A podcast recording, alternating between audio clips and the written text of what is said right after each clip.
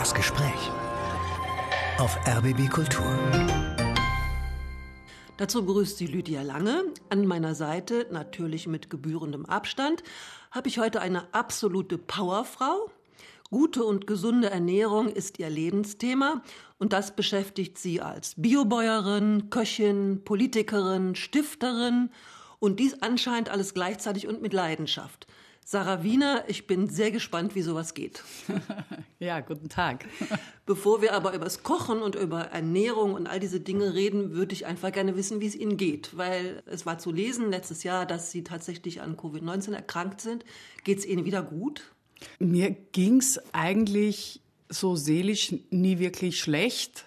Körperlich geht es mir viel, viel besser als noch vor ein paar Monaten. Die alte bin ich noch nicht ganz. Ich merke, dass ich ein bisschen unkonzentriert ab und zu bin und dass ich schnell erschöpft bin. Jetzt weiß ich nicht, liegt es am Winter, liegt es an Corona, liegt es am Leben allgemein.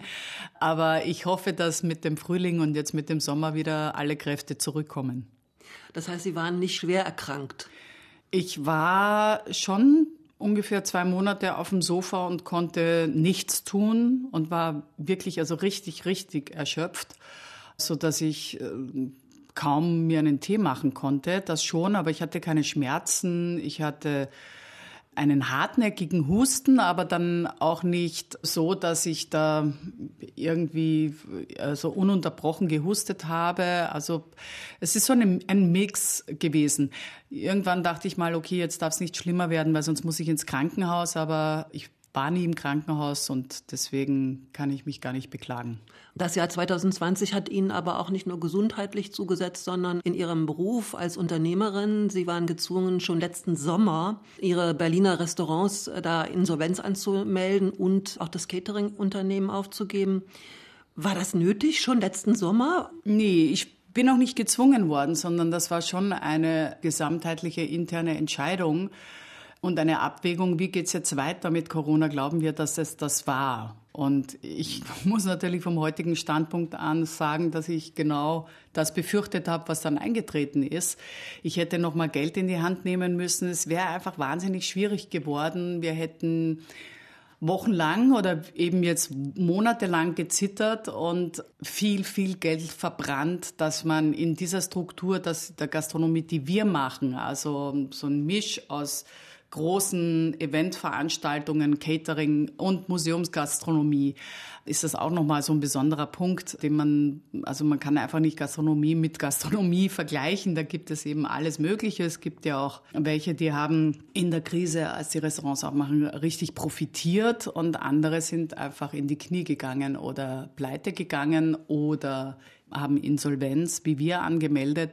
Insofern war das wirklich ein, ein, wichtiges Jahr mit wichtigen Entscheidungen und auch mit seelisch schmerzhaften Entscheidungen. Und dennoch muss ich sagen, obwohl ich selber Corona hatte und meine Restaurants aufgeben musste, mein Catering-Service, was ich ja sehr geliebt habe und 30 Jahre gemacht habe, geht es mir trotzdem so gut irgendwie. Ich bin so dankbar, dankbar für die Zeit, dankbar für die Natur, dankbar für meine Freunde, die dann mich anrufen, dankbar, dass ich nicht jeden, jede Woche reisen muss, dass ich mal Zeit habe, ein Buch zu lesen.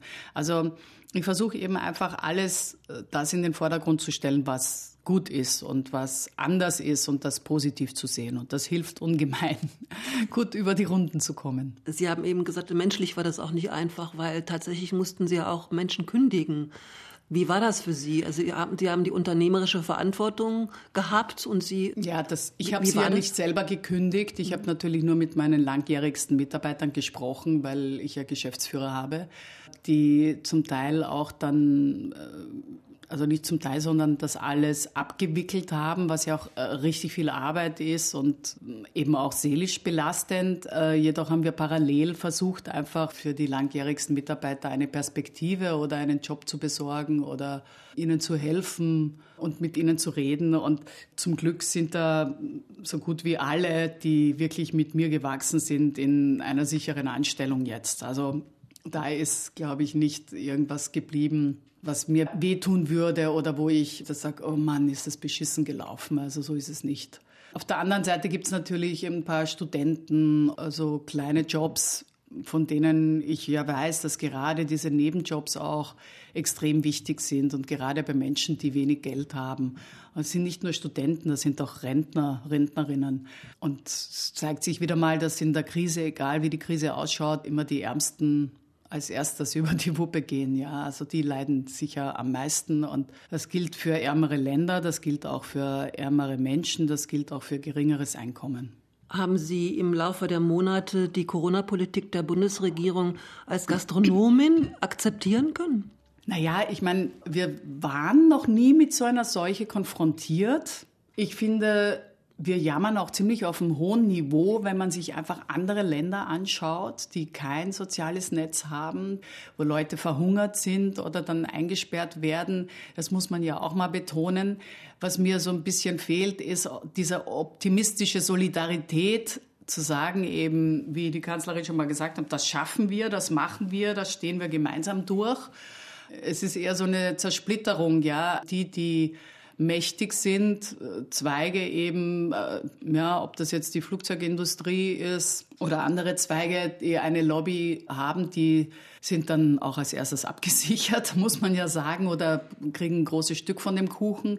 Die Einzelkämpfer, die Künstler, die Übersetzer, die Leute, die auf Nebenjobs angewiesen sind, die bleiben dann halt auf der Strecke. Und insofern will ich mich gar nicht als Gastronomin über die gastronomische Situation beklagen, denn keiner hat also irgendeinen Lockdown ausgerufen aus Spaß an der Freude oder wenn man jetzt ein Experiment machen will, sondern wenn man die Menschen vor Krankheit schützen möchte und wollte und noch immer will. Und insofern finde ich, äh, sticht die Gesundheit alles andere. Das tut mir leid. Also da sind mir meine alten Eltern zehnmal näher als äh, jede Gewinnmaximierung oder auch jeder, jeder Gewinn. Heute zu reden, was wäre wenn und da herumzujeiern, wo wir doch wissen, dass alles gut gemeint und, und vorsichtig abgewegt wird, so gut man eben wusste, nach bestem Wissen und Gewissen. Insofern, ja, im Nachhinein ist man immer gescheiter und vielleicht werden es wir auch in einem halben Jahr noch viel, viel gescheiter sein und dann wissen wir, was alles überflüssig war oder auch falsch oder keine gute Strategie, aber man muss doch auch anerkennen, dass sich wirklich jeder, der sich damit beschäftigt, bemüht, das Allerbeste oder das, das Größtmöglichste herauszuholen mit dem geringsten Schaden. Und wer das nicht anerkennt, finde ich, ist einfach ein kleiner Mieserpeter, um es mal so zu sagen. Wie Sie es eben dargestellt haben, sind Sie überhaupt nicht miesepetrig, sondern Sie genießen auch das, was Ihnen Gutes widerfahren ist jetzt in dieser Zeit und Sie haben auch gute freie Zeit gehabt. Was machen Sie jetzt? Naja, absurderweise genieße ich ja nicht meine freie Zeit, weil ich habe kaum freie Zeit. Ich bin zwar zu Hause, ich schaue ins Grüne, ich schaue den Vögeln zu, ich habe ein paar wieder Vogelarten kennengelernt, was mich schwer begeistert. Äh, nur ich sitze ja eigentlich Tag und Nacht vorm Computer oder lese Bücher oder bilde mich weiter oder halte Gespräche, telefoniere, um sattelfester in der Politik zu werden und mehr zu verstehen, wie man etwas bewegen kann und aber auch ganz direkt für bestimmte politische Themen zu kämpfen, zu verhandeln, einzutreten oder überhaupt erstmal auf den Tisch zu legen. Das ist das, was ich jetzt eigentlich seit die ganze Zeit, seit Corona mache, bis auf meine Krankheit, wo ich gar nichts machen konnte. Und das ist viel, ja, das ist wirklich viel, weil es gibt einfach so viele Themen, die ich wichtig finde. Aber ich habe beschlossen, jetzt mich noch stärker zu beschränken und wirklich bei der Ernährungswende, bei der nachhaltigen Landwirtschaft zu bleiben und bei allen Themen, die dazugehören. Und das sind eine ganze Menge. Also von multiresistenten Keimen über Pestizide, über gesundes Bodenleben, über Zusatzstoffe im Essen, künstliche Enzyme, Labeling, dass wir gar nicht wissen, was wir da essen und die Industrie da auch keinen Wert darauf legt gibt es da also wirklich viele, viele Themen, die mir ganz wichtig sind. Hier spricht die Grünen-Politikerin, das müssen wir jetzt noch nachtragen. Nein, hier spricht Sarah Wiener. Sarah Wiener, die vor zwei Jahren, 2019 nämlich, für die Grünen in Österreich ins Europäische Parlament gewählt worden ist. Ja, ich habe ja kein Parteibuch. Ich habe gemerkt, dass die grüne Bewegung sehr wohl sehr viele meiner Werte teilt und für die eintritt und kämpft. Deswegen bin ich für die Grünen im Europäischen Parlament. Auf der anderen Seite habe ich gemerkt, dass es wirklich Mauern gibt zwischen einzelnen Fraktionen, wo du beurteilt wirst, und das passiert mir auch als Privatperson, ah, die grüne Verbotspartei, da wissen wir eh alles, nö, mit denen rede ich nicht, mit denen will ich nicht was äh, zu tun haben, sozusagen so ein, ein Politmobbing, du stinkst, will ich gar nicht hören. Und ich bin erstaunt darüber, dass wir in unserer aufgeklärten Zeit nicht Argumenten folgen und uns darauf einlassen, was das Gegenüber sagt und was es meint und vielleicht dann auch argumentativ zu kontern, äh, sondern dass offensichtlich ganz viele Menschen eine vorgefasste Meinung haben und dann nur Argumente suchen, die diese Vorstellung oder diese Meinung äh, bestätigen. Und wenn man nicht weiterkommt, dann wird man ausfallend oder beharrt so wie ein trotziges Kind darauf. Und das angesichts unserer immensen Probleme, die wir haben weltweit. Sie haben sich ja auch in den Jahren davor ganz häufig politisch geäußert, äh, zu, zum Beispiel zur Landwirtschaftspolitik in Deutschland und in Europa. Was war jetzt der Moment, wo Sie sagten, so, ich will da selber was machen? Sie waren immerhin Quereinsteigerin. So ein Parkett waren Sie vermutlich nicht gewöhnt. Sie waren ganz andere Dinge gewöhnt. Fernsehköchin zu sein und auch Bäuerin möglicherweise.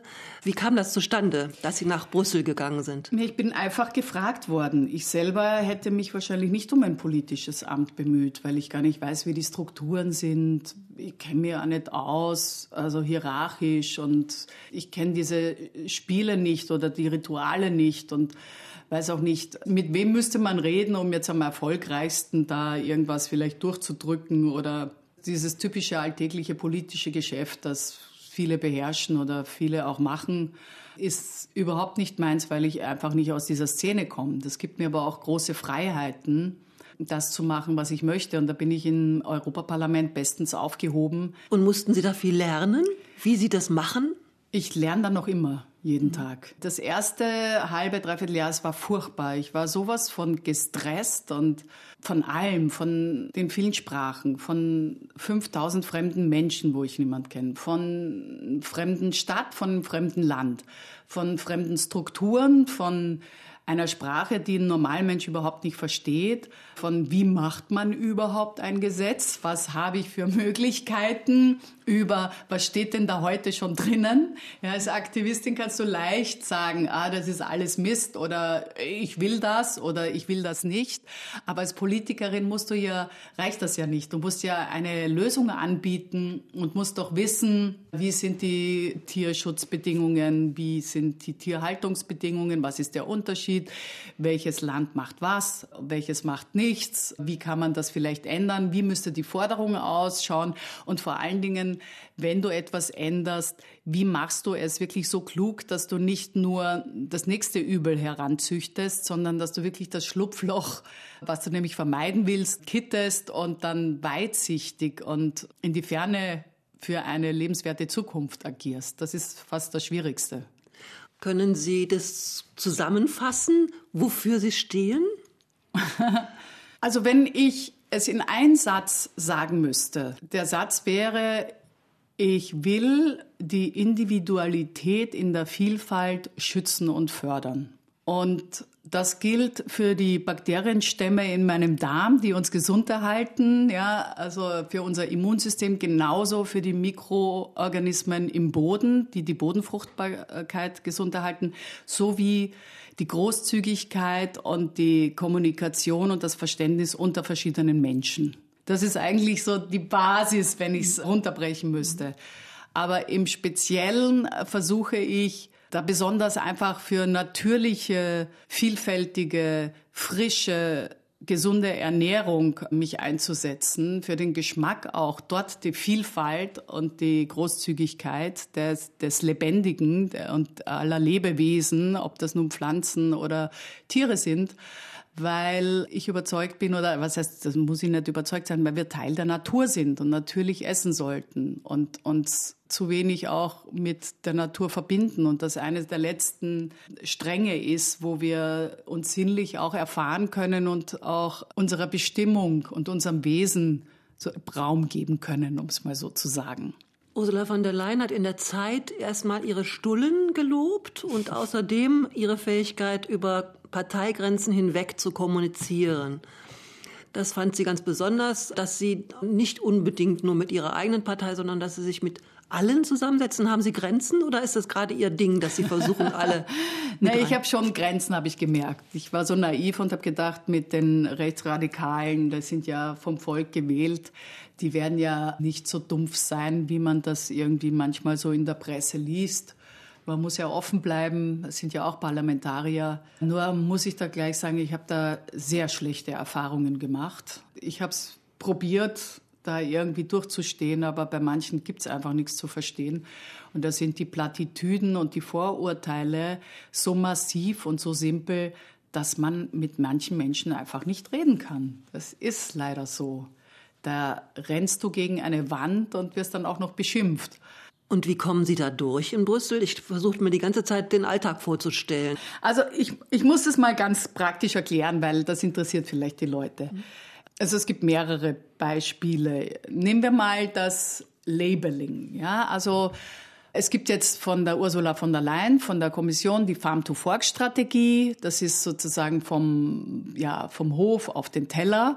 Zum ersten Mal eine Strategie, die nicht nur die Landwirtschaft, sondern auch den Handel und den Essenden einbezieht, um eine nachhaltigere Zukunft in diesem ganzen Feld, in den Lebensmittelherstellung, Produktion, Handel zu verbessern und grüner zu machen. Und da gibt's sehr, sehr viel, sehr viele Artikel, sehr viele Unterpunkte. Ich bin die Shadow-Rapporteurin der Farm-to-Fork-Strategie im Umweltausschuss. Das heißt, ein Mensch von jeder Fraktion verhandelt dann am Ende diese Fraktion für die Fraktion. Aber natürlich kann ich dann auch alle meine Sachen reinschreiben lassen. Auch jeder Abgeordnete kann auch nochmal einen, seinen privaten oder persönlichen Änderungsantrag bis zu einer gewissen Zeit einreichen. Und dann setzt man sich hin und verhandelt mit den anderen Fraktionen. Und dann kommt man zu einem Kompromiss und dieser Kompromiss kommt dann in, ins Plenum und dann tun alle Abgeordneten darüber abstimmen und dann geht es in Verhandlungen mit der Kommission und mit dem Rat. Und der Rat, das sind dann in dem Fall alle Landwirtschaftsminister aus der EU, die eine eigene Position haben, die erstaunlicherweise grottenschlecht ist und nichts verbessert und eigentlich auch, wenn man hart ist, auch nichts verändern will. Und eine ziemlich progressive Position, Gott sei Dank, von der Kommission, die sagt, nee, wir müssen ja wirklich jetzt mal was ändern. Na, und in diesem Papier gibt es einen Punkt, das ist Labeling, also Kennzeichnung von Lebensmitteln. Und jetzt sind ja die Grünen dafür bekannt, dass sie, sie sind ja auch aus der Bewegung der Verbraucherschützer gekommen, der Verbraucheraufklärung. Es ist ein großes Thema immer schon gewesen, Transparenz, Offenlegung, ob jetzt äh, mit Geld und Korruption oder eben mit Zusatzstoffen bei Lebensmitteln. Und insofern ist es schon seit zehn Jahren ein urgrünes Thema. Das hat man mit der Ampel angefangen und ist dann zum sogenannten Nutri-Score übergegangen. Das ist eben so ein Vorschlag von einer Labelung mit verschiedenen fünf Kästchen in, von grün bis rot Farben unterlegt und Buchstaben A bis E die dann vier Sachen bewerten, nämlich Salz, Zucker, Transfette und Energiedichte. Und dann gibt es einen Algorithmus, der die anderen Inhaltsstoffe dazu ins Verhältnis setzt. Also zum Beispiel Ballaststoffe, Gemüse, wie auch immer. Und je nachdem bekommt dann dieses Nahrungsmittel ein grünes A oder ein rotes E. So, die Grünen waren sehr dafür. Tatsächlich wird es in manchen Ländern auch schon freiwillig, so wie zum Beispiel in Belgien, eingeführt. Und jetzt soll das in die Farm-to-Fork-Strategie, damit das äh, natürlich gesetzgebend und für alle, für die ganze EU greift. Meiner Meinung nach aber greift das natürlich viel zu kurz. Es ist zwar ein guter Ansatz, aber wir haben ja nicht nur ein Problem mit Zucker, Fett und Salz und Energiedichte. Denn was macht die Industrie, die übrigens für dieses Labelung ist, Nestle allen voran, und da sollten wir eh schon hellhörig werden, ist, dass du natürlich Zucker durch Zuckeraustauschstoffe ersetzen kannst, die zum Teil krebserregend sind, also noch mehr Zusatzstoffe, noch mehr eine größere Künstlichkeit. Salz tust du einfach mit Glutaminsäure ersetzen, also mit Geschmacksverstärkern. Da brauchst du ja dann auch ganz wenig Salz, das soll dann auch gesünder sein. Und Fette kannst du auch durch technische Enzyme, Hochleistungsenzyme, durch Aromastoffe kompensieren oder durch mehr Süßstoff. Insofern ist das ein guter Ansatz, aber viel zu kurz gegriffen. Was ist denn mit den anderen ganzen Zusatzstoffen? Was ist mit den Zusatzstoffen, die nicht mal deklariert werden müssen? Was ist mit dem Verarbeitungsgrad? Denn es ist ja wohl offensichtlich ein Unterschied zwischen einem denaturierten Apfelmus, das sterilisiert ist, ultra hoch erhitzt, dann vielleicht noch Antischimmelpilze mittel drin sind oder Konservierungsstoffe und einem frischen Apfel. Das wird ja jeden einleuchten. Also nach diesem System hat dann Cola Light ein Grün, weil da ist kein Zucker drin und kein Fett und kein Salz. Und der Bio-Apfelsaft hat dann ein Orange, weil da ist ja Fruchtzucker drin und insofern ist es ungesund. Ja. Aber was machen Sie dann? Also Sie sind überzeugt, dass es eigentlich Quatsch ist, oder? Äh, also es ist, es greift zu wenig. Ne? Mhm. Die, die, die Aufklärung ist ja ein richtiger Gedanke, aber mhm. wir müssen, wir müssen zum Beispiel Nutri-Score mit Nova, also dem Verarbeitungsgrad, einem anderen Label verbinden oder etwas noch zusätzlich zu machen. Zum Beispiel labeln, wie viel Stoffe wirklich da drinnen sind, auch wie viel Zusatzstoffe und wie viele verarbeitende Hilfsstoffe und so weiter. Was ich jetzt mache als Politikerin ist, das ist jetzt meine Überzeugung. Jetzt muss ich doch erstmal meine eigene Fraktion überzeugen die ja eigentlich immer bis dato für was anderes war, auch für was Gutes, aber eben zu kurz. Also macht man in Gesprächen, in der Fraktionssitzung, in Zoom-Gesprächen, in, mit Papieren, Menschen, die sich auch für Ernährung interessieren, aufmerksam darauf, dass das zu kurz gegriffen ist und dass wir das nochmal anders machen sollten. Gleichzeitig muss man aber auch auf der nationalen Ebene arbeiten, also in Deutschland und in Österreich, weil wir sagen, was ist denn da in Brüssel los? Wieso? Wir waren doch hier immer für Nutri-Score. Also müssen dann wieder alle Abgeordneten die EU das eigentlich in ihre Länder tragen und sagen, hey, fällt uns da nichts was Besseres ein? Obacht. Was zum Beispiel auch nicht gelabelt sind, sind die ganzen Umweltgifte, Pestizide und so. Und dann, wenn du das hast, wenn es gut läuft, sagt dann die Fraktion, gut, dann formulieren wir das in der Farm to Fork so, dass wir das offen lassen und nicht sagen Nutri-Score, sondern wir brauchen ein System, das ist. Oder das vielleicht auch das bedenkt und dann vielleicht noch einen Unterparagraphen. Der nächste Schritt wird jetzt sein, bei den Verhandlungen die anderen Fraktionen zu überzeugen. Dagegen stehen wieder die harte Lobbyisierung der Industrie, die das überhaupt nicht will und manchmal mit Milliarden also Labeling verhindert. Werden Sie manchmal zwischendurch sauer? Ja, ich werde schon sauer. Ja, also ich versuche den Menschen auf der Straße klarzumachen, dass es viel schlimmer ist und dass wir was dagegen machen müssen zusammen. Ich versuche politisch etwas zu machen in der eigenen Fraktion. Ich versuche einfach mit den Medien zu reden und sagen, ey, das ist auch so super spannend, das Thema, ihr müsst da jetzt was machen. Und das beschäftigt einem dann schon mal Tag und Nacht so, so viel, dass man gar nicht dazu kommt, irgendwie sich sehr viel zu ärgern, ja, weil man denkt, ja, es ist ein weiter Weg und morgen musst du das machen und dann musst du nochmal kämpfen. Sind Sie die ganze Zeit in Brüssel? Nein, ich bin ja jetzt die ganze Zeit hier in der Uckermark wegen dem Lockdown. Wie es hier in der Uckermark ist, auf dem Gutshof Kerko, wo Sie Rinder züchten, da würde ich gerne nach der Musik mit Ihnen drüber reden. Wir werden uns mit einem Gewürz, das haben Sie ausgesucht, beschäftigen in dieser Musik. Das Gewürz ist Paprika. Das Stück ist von Molo Francel und Evelyn Huber auch von der CD Songs of Spices, also eine ganze CD, wo es nur um Gewürze und Kräuter geht. Das haben Sie sich gewünscht. Und warum gerade Paprika?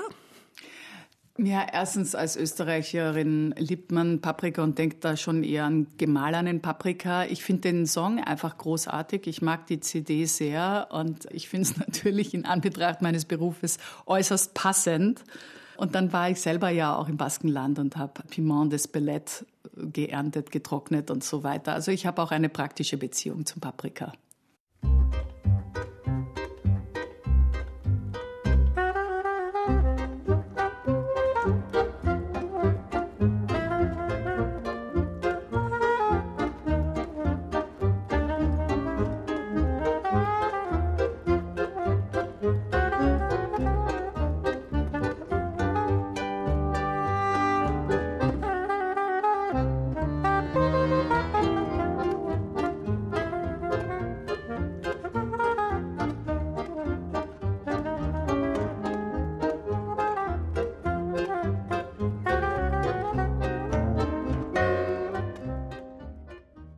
War Paprika, eins der Gewürze, die auf der CD Songs of Spices beschrieben werden, ausgesucht von meinem Gast auf RBB Kultur, Sarah Wiener, österreichische Politikerin, Unternehmerin, vor allem dem Fernsehpublikum bekannt als Köchin.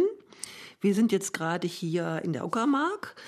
Da hat sie vor sechs Jahren mit Geschäftspartnern den Gutshof Kerko erworben, 800 Hektar groß, Teil des Biosphärenreservats Schorfheide-Korin.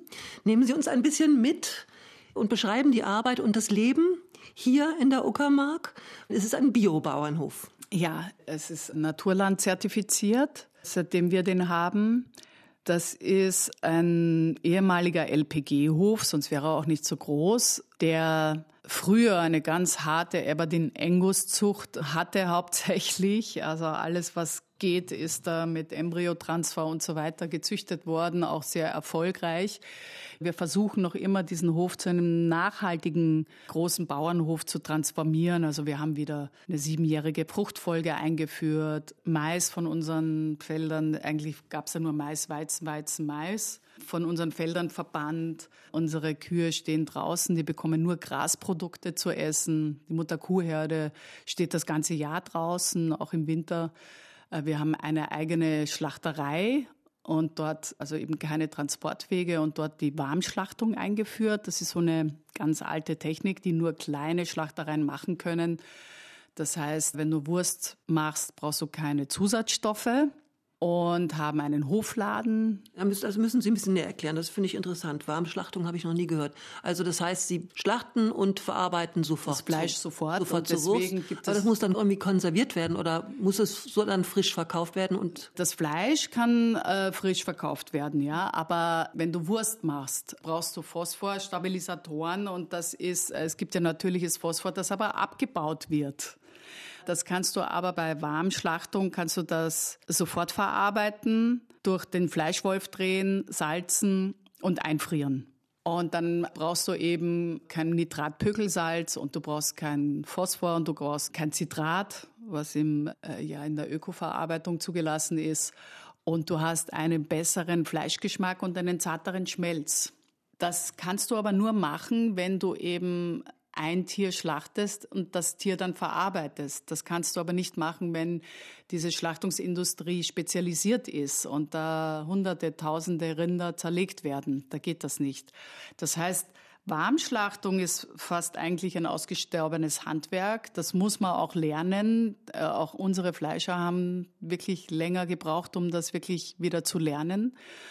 Und dann auch so ein altes traditionelles Handwerk zu verteidigen, war mir einfach auch wichtig. Und etwas zu machen, wie wir das früher eben von Alters her immer gemacht haben. Nach Wissen und Sehen mit den Händen und auch dann schmecken mit der Zunge und nicht gewöhnt sind an diesen äh, Zusatzstoffen, dann in diesen Industriegeschmack und auch das Aussehen. Unser Schinken, unser gekochter Schinken, der auch rosa ist, ist rosa wegen rote Beete und nicht wegen Nitratpökelsalz oder Salpeter. Und das geht. Der Nachteil ist, unser Schinken ist nicht so lang haltbar wie der Industrieschinken. Und wie kriegen Sie das hin, das so zu produzieren, dass Sie einerseits genug damit verdienen und andererseits ein Verbraucher nicht Unsummen dafür bezahlen muss?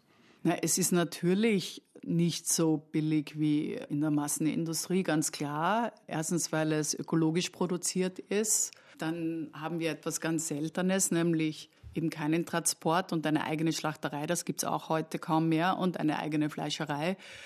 Und unsere Tiere stehen auch eben, wie gesagt, auf der Wiede und haben, werden mit einem Natursprung befruchtet, also auch nicht künstlich besamt. Das sind alles Dinge, die Aufzucht und die Haltung viel zeitintensiver, viel menschenintensiver macht. Und auch da wir viel kleineren Rahmen produzieren, ist das Fleisch natürlich teurer als ein Massentierbraten aus der Industrie. Nur man muss natürlich auch sagen, dass die Warenkosten von dieser Massentierhaltung und von dem Industriefleisch ja gar nicht einberechnet sind. Den zahlen ja andere den zahlt die Umwelt, den zahlen wir mit der Gesundheit, den zahlen Angestellte, Arbeiter. So läuft das heute. Sie haben einmal gefordert, dass wir zum Fleischkonsum der 50er Jahre zurückkehren sollen. Was meinen Sie damit?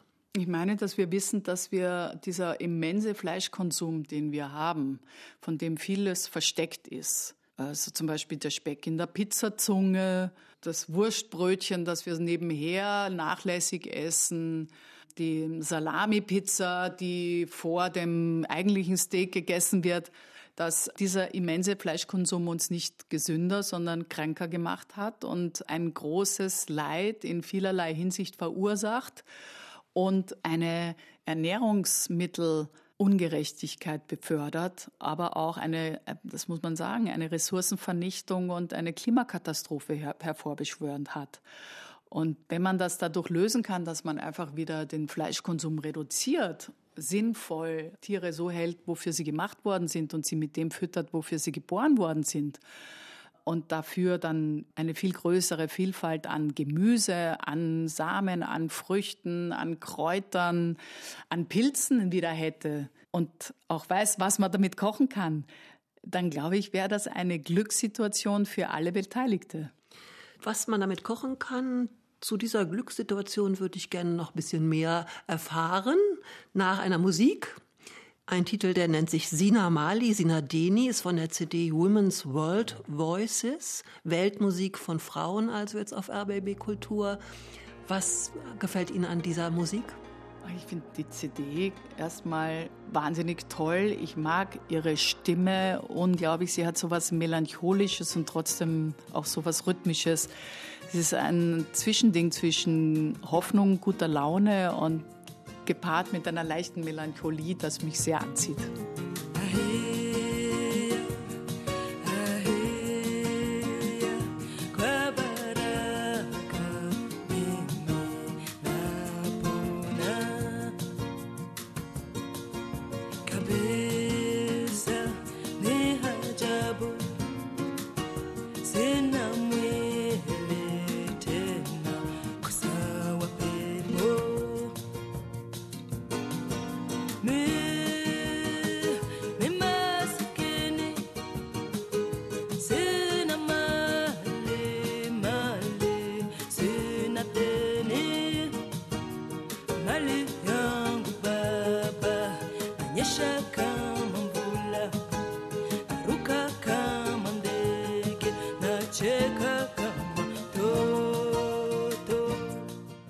Das war Sina Mali Sinadeni von der CD Women's World Voices, Weltmusik von Frauen. Sarah Wiener hat diesen Titel ausgesucht, mein heutiger Gast.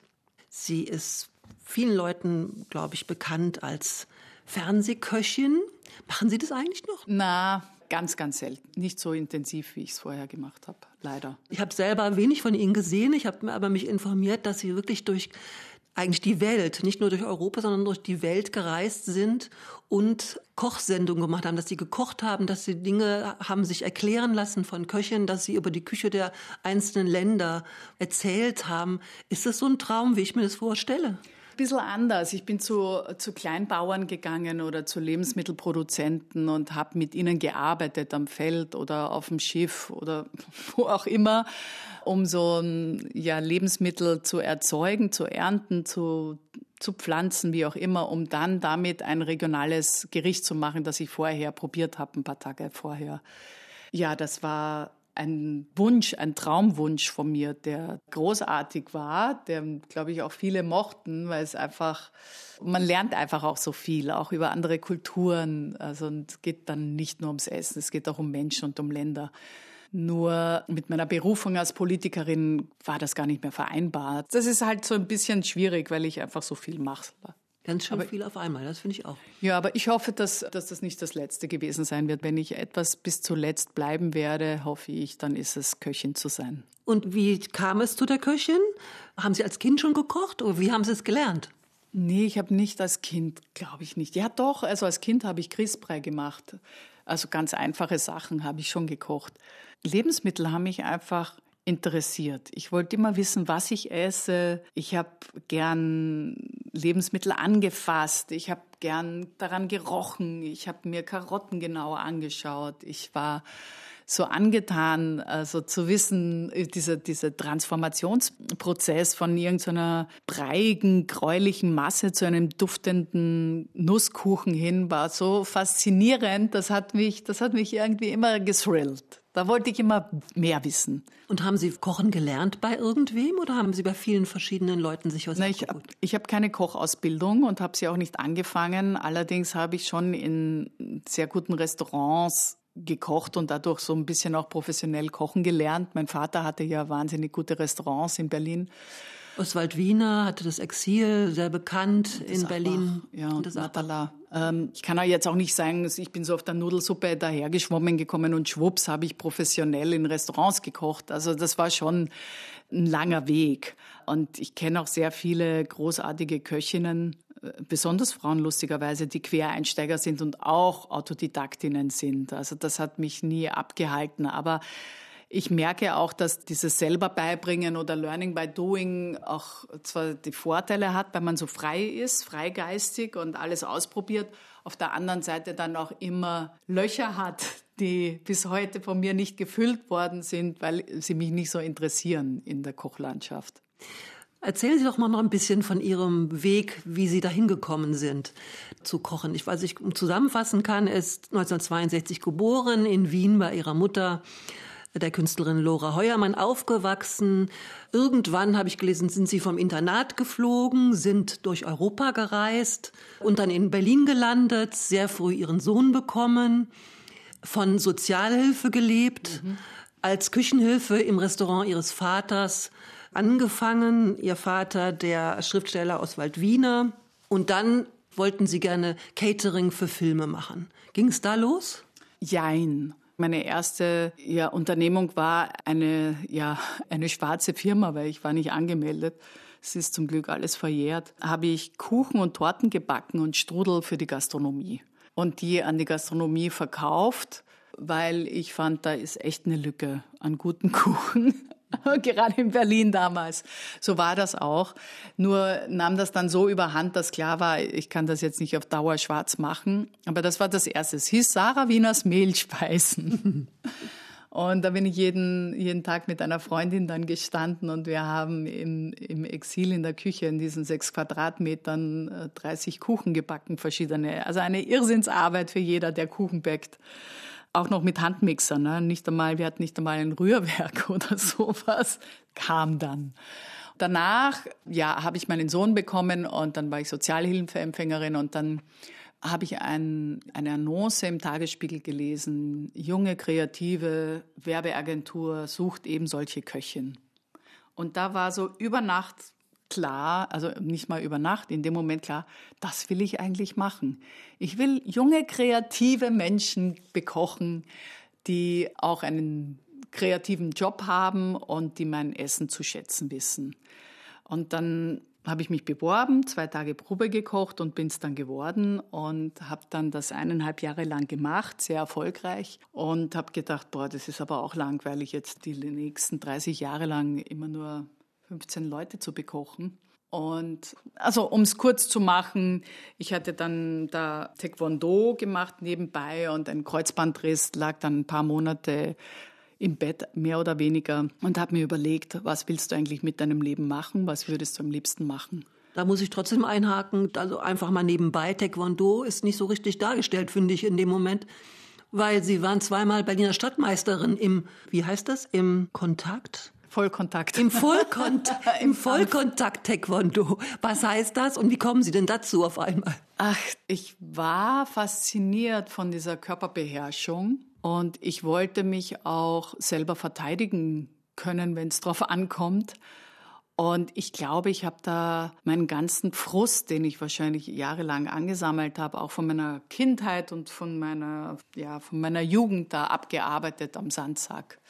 Ich habe gemerkt, dass wenn ich etwas wirklich mag, dann habe ich da immer eine große Leidenschaft und stürze mich dann so rein. Also es gibt dann nicht so halb, sondern es geht immer nur ganz oder gar nicht. Jetzt muss man allerdings sagen, dass nicht besonders viele Frauen damals Taekwondo gemacht haben. Also das war schon was anderes, wenn du dann männlicher Statthalter geworden bist als weiblicher. Aber ich war ganz gut und habe das dann weitergemacht eine Zeit lang. Und dann habe ich mir aber, wie gesagt, bei einem Sparring mit einem Mann Kreuzband gerissen und konnte dann erstmal nichts machen und habe dann nachgedacht, wie geht es eigentlich weiter mit Ihnen, Fräulein Wiener? Und da war das so eine Erkenntnis, eigentlich alles, was ich mir so als Teenager vorgestellt habe, von wilden Leben und wie genial ich bin und dass mir die ganze Welt offen steht, habe ich nichts selber dazu beigetragen, irgendwie nur meinen Vorstellungen oder Träumen näher zu kommen. Und dann dachte ich, ja, eigentlich will ich am liebsten reisen und Künstler bekochen und dann wieder so drei Wochen und dann wieder drei Wochen Urlaub zu haben, also so lauter so naiv. Und dann dachte ich, ah super, ich bekoche jetzt Filmteams bei Dreharbeiten. Die gehen ja alle nur drei Wochen, dann habe ich wieder ein paar Wochen Zeit und dann kommt der nächste Film. War das dann so? Es war natürlich gar nicht so. Es war extrem anstrengend. Es waren dann Drehtage bis 18 Stunden und von drei Wochen Urlaub, die habe ich schon am Anfang mal gehabt, aber da war ich dann eher in Sorge, ob ich einen neuen Job finde und hatte ja dann mit der Zeit immer größere Strukturen, die unterhalten werden mussten und, und, und, und. Also es war ganz anders, aber wenn ich nicht diese naive Vorstellung gehabt hätte, hätte ich wahrscheinlich nie Filmcatering gemacht. Und dank des Filmcaterings konnte ich schon das machen, was ich am liebsten machen wollte. Verschiedene Leute kochen, ja, draußen zu sein, in verrückte Gegenden zu kommen und bei verrückten Dreharbeiten mitzumachen und einfach auch meinen eigenen Horizont zu erweitern. Das war schon anstrengend, aber auch toll. Und das ist Ihnen gelungen damit, viele Jahre. Ja, das habe ich ungefähr 20 Jahre lang sehr erfolgreich gemacht, muss man auch sagen. Daneben habe ich dann angefangen, ein, also ein Catering zu machen. Dann habe ich ein Restaurant aufgemacht, dann das zweite, dann das dritte, dann das zweite wieder zugemacht, dann ein viertes aufgemacht. Naja, und so weiter. Ich konnte immer schlecht Nein sagen, wenn mir etwas toll vorgekommen ist, dann wollte ich es ausprobieren. Können Sie beschreiben, was Ihre Art des Kochen ist? Also haben Sie einen Kochstil? Ich bin so eine Basisköchin. Ich will gern sehen, was ich esse, mehr oder weniger. Ich bin kein Freund von Schäumchen und Söschen und Triologien und Pünktchen. Das hat alles seine, seine Berechtigung. Ich könnte das wahrscheinlich gar nicht so genau, weil ich viel zu ungeduldig bin. Aber ich bin auch in gewisser Weise eine altmodische Köchin mit neuen Kick, würde ich mal sagen. Also ich mache keine Mehlsoßen oder so wie in den 50ern, aber ich benutze keine merkwürdigen chemischen Bindemittel. Also von der Molekularküche, überall wo Chemie drin ist, halte ich überhaupt nichts. Ich bin auch nicht jemand, der daran Spaß hat, ein Food Pairing zu erfinden. Was ist ein Food Pairing? Naja, so zwei äh, Aromen, die sich super ergänzen, wie zum Beispiel Zwetschge und fermentierter Knoblauch. Keine Ahnung. Das ist nicht, was mich am Essen interessiert. Ich möchte mit meinem Essen, dass die Leute Lust sinnlich ein etwas verputzen und sich dann die Bäuche halten und sagen, ach, das war gut. Und ich möchte auch nicht keine intellektuelle Leistung machen durch das Kochen, dadurch, dass ich erkläre, wie originell das ist oder ich habe es nochmal von vorn erfunden, sondern ich will schon die Rezepte auch zum Teil, das muss man ja auch entschlacken oder neu interpretieren, aber nicht mit dem Anspruch, ich bin jetzt kreativer oder gescheiter als irgendein anderer. Es ist eher, mir geht es darum, dass, dass die Lust am Kochen und diese Kreativität und das Handwerk zu teilen und auch von anderen zu lernen und zu partizipieren, vielfältig zu kochen, um zu merken, dem anderen auch gut zu tun. Und nicht nur gut zu tun mit, mit Fett und Sahne und äh, weiß ich nicht, ja, mit Zucker, sondern auch mit, mit viel Gemüse oder sogar mit Vollkorn, ohne dass es jetzt da so, dich so anschreit, irgend so eine Grünkernbulette, die dann in deinem Mund zerbröselt und staubt. dann kann das auch alles sein, ja. Wenn ich, wenn ich, als ich in Indien gekocht habe, boah, das war so gut, ja. Also ich mag natürlich sehr die mediterrane Küche und ich mag die österreichischen Mehlspeisen, weil das ist einfach meine Sozialisation. Aber also die Japaner sind, also japanische Köche, das sind ja zum Teil wirklich Kochgötter, da sind wir die letzten Banausen, wenn man denen zuschaut. Da denke ich mir, okay, das, was ich da mache, das ist wirklich nichts anderes als zusammenmanschen. im Vergleich zu diesen zehnjährigen Ausbildungen, wo du dann mit einem Stäbchen oder einem messerscharfen Messer dann irgendwelche Röschen schnitzt und dann das letzte Birkenblatt, ein Ahornblatt auf deine Eierspeiserolle niedersegeln lässt, so ungefähr. Aber das Schöne ist ja, dass gerade auch das Kochen wieder ein Abbild ist von allen anderen Kuchenteilen, nämlich alles hat seine Berechtigung, finde ich, wenn es, äh, also wenn es einen natürlichen Ursprung hat. Ah, ich kriege jetzt richtig Hunger. Wollen wir zum Schluss einmal über etwas zu essen reden, was man machen könnte? Ich habe mir gerade überlegt, Internationaler Frauentag ist ja. jetzt. Und ich würde gerne Freundinnen bekochen. haben Sie jetzt, ohne dass wir es vorbereitet hätten, haben Sie eine Idee, was ich machen könnte? Eine Assoziation praktisch, was ich zum Internationalen Frauentag machen könnte? Also ich finde, beim Internationalen Frauentag könnte man sich auch mal bekochen lassen von den anderen Hälfte des Geschlechts. Abgesehen davon ist es ganz schwierig zu sagen, weil ich immer Rücksicht darauf nehmen würde, wer mein Gegenüber ist und was die Vorlieben und Abneigungen von meinem Gegenüber sind. Das muss man natürlich verstehen, weil es ist so wie in der Kommunikation. Ich kann irgendwie einen Kugelhupf machen, aber wenn der andere Rosinen hasst, dann brauche ich die auch nicht reinzumachen, selbst wenn ich die liebe. Und ansonsten finde ich, kommt es ein bisschen darauf an, wie ist das Wetter, wie ist die Zeit, will ich jetzt zu viert mit den Ladies in der Küche stehen? Also ich finde, was immer geht, wenn ein paar Freundinnen zu mir kommen und wir haben Spaß und reden und dann kriegen wir auf einmal Hunger, stehe ich auf und mache back einfach 40 Schinken und stelle zehn verschiedene Marmeladen hin, selbstgemachte und dann äh, mache ich noch einen Milchkaffee oder ein Glas Wein und dann sitzen wir hier und lachen und futtern uns voll.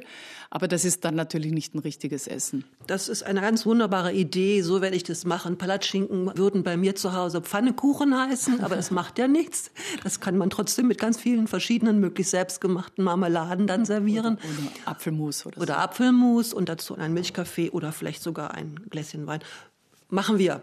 Vielen Dank, Sarah Wiener. Das war das Gespräch auf RBB Kultur. Am Mikrofon verabschiedet sich Lydia Lange. Und als letztes hören wir noch eine Wunschmusik von Sarah Wiener, Georges Brasson, Chanson pour l'Auvergnat.